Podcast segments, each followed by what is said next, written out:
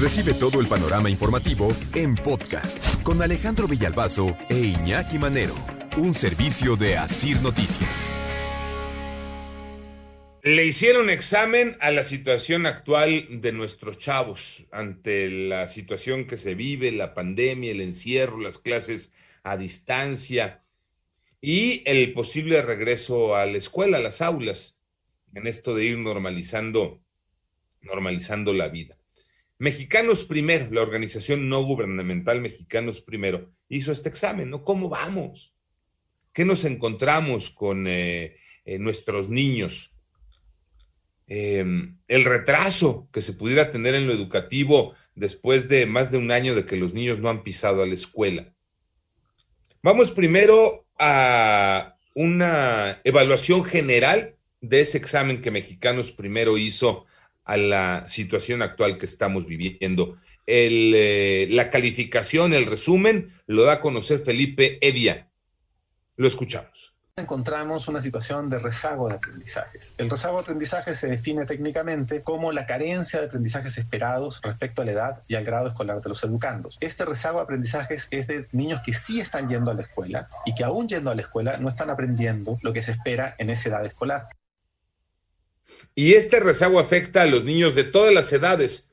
Y dice Mexicanos primero, algo que está a la vista, pone en riesgo el camino escolar de los niños, pone en riesgo el aprendizaje, la posibilidad de resolver problemas cotidianos, pone en evidencia cómo nuestros niños están viviendo el rezago educativo.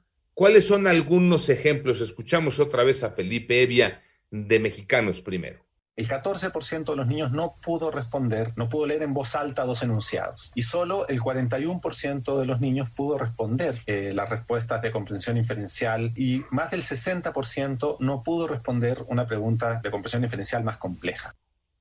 Y ya vamos a platicar más a fondo. Matemáticas, el coco de todos los chamacos, ¿cómo están ahorita? Aquí el 25.8% no pudo hacer sumas con acarreo, el 36% no pudo hacer restas simples y el 88% no pudo resolver el problema de tercero de primaria que implica la compra de dulces. Y si nosotros nos vamos al, elemento más difícil de este, de este instrumento, que es las fracciones, solo el 3% pudo responder fracción. Esta evaluación lleva a una calificación. ¿Está aprobado o está reprobado lo que se ha hecho en el último año en materia educativa. Ahora escuchamos a David Calderón de Mexicanos Primero. Siendo honestos, la estrategia a distancia de la SEP no funcionó como se pensó y menos como se justificó. Fue un fracaso para las familias con mayores limitaciones y la programación de Aprende en Casa no puede tomarse como referencia de lo aprendido en este periodo. Ahora, siempre que hay una evaluación y que estamos reprobados, pues la pregunta es, ¿y qué hacemos, no? ¿Cómo mejoramos esta situación? Otra vez David Calderón para resarcir, digamos, algunos de los peores baches, algunos de las peores lagunas que hay ahí. Estos 14 meses deberíamos considerar que se van a poder recuperar hasta dos o tres ciclos escolares más adelante si además se es sistemático y se es honesto. Y en la práctica, ¿qué se tendría que hacer? ¿Cambio de estrategia, por ejemplo? ¿Qué debería de elaborar la Secretaría de Educación Pública. Ahora escuchamos a Jenny Farías, investigadora de Mexicanos Primero.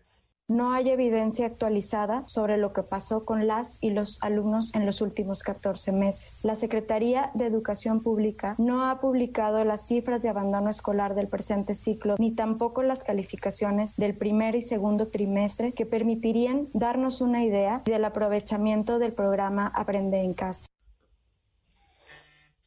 Ese es el balance, esa es la evaluación. Así es como están eh, nuestros chavos de acuerdo con este trabajo. Lo hemos platicado en este espacio, Tocayo Iñaki, en varias ocasiones.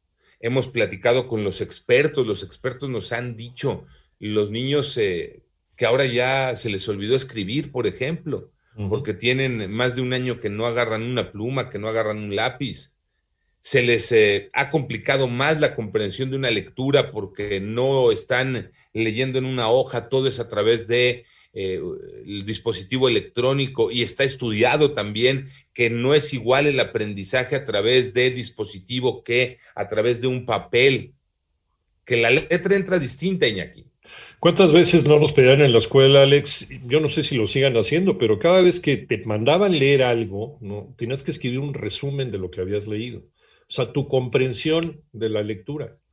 Eso es exactamente, creo que nuestro coco, y por eso también de repente nos hacemos tantas bolas en redes sociales, amén de la, de la terrible redacción que tienen los chavos hoy. Ya se les olvidó eh, cómo redactar con, sintaxis, con, ortografía, ¿no? los léxicos, no leen más que lo que se pueden encontrar en redes sociales y la información que les llega de repente sesgada, porque no comparan información de otras fuentes. Es un grave problema que estamos viviendo. Y que va de la mano, Iñaki, porque al no leer eh, se te complica el escribir. Claro. Eso es eh, paso uno, paso dos, ¿no? No tienes manera de redactar, no sabes redactar. Podríamos, tocar Iñaki, eh, culpar directamente a la maldita pandemia por esta situación, ¿no? Parte de, porque los niños han dejado de ir directamente a las aulas. Yo sé que no, porque también parte fundamental en este momento, que no es nada sencillo, son los padres, que ahora también tienen que hacer la de maestros en la casa porque no se aprende de la misma manera, porque lo hemos visto y al principio también lo checábamos a través de los canales de televisión, pues obviamente la información y no se estudia de la misma manera, ¿no? Porque también el nivel es mucho más bajo a través de la televisión que estando en las aulas. Entonces yo creo que también aquí entra un punto fundamental, ¿no? Estar en la casa, ni modo, yo sé que de repente no hay tiempo, hay que trabajar, pero hay que estar sobre los chavos que estén estudiando, que estén repasando, que estén leyendo, que lo hagan bien, porque si nada más te confías y dedicas a que se sienten a la televisión lo que le están enseñando a través de las clases virtuales, al menos a, los de kinder, primaria, yo creo que ahí estamos mal. Ni modo, es la, actualidad de hoy. Eh, aunque dices, Tocayo, eh, podríamos eh, culpar a la maldita pandemia. Siendo honestos, si nos vamos antes de la pandemia, estábamos en las mismas, siempre reprobados en comprensión de lectura, en escritura, en matemáticas, en ciencias, y ahí están las evaluaciones, eh, por ejemplo, de la Organización para la Cooperación y el Desarrollo Económico, la OCDE, una evaluación que no se está aplicando en esta ocasión con el pretexto de la pandemia, que dijo México, sí, sí, sí se va a aplicar, sí, nada más que no dijeron cuándo. Entonces, tampoco es que estuviéramos en un nivel educativo eh, a tope y de pronto tuvo un bache. No, la realidad es que reprobados, tristemente, hemos estado siempre.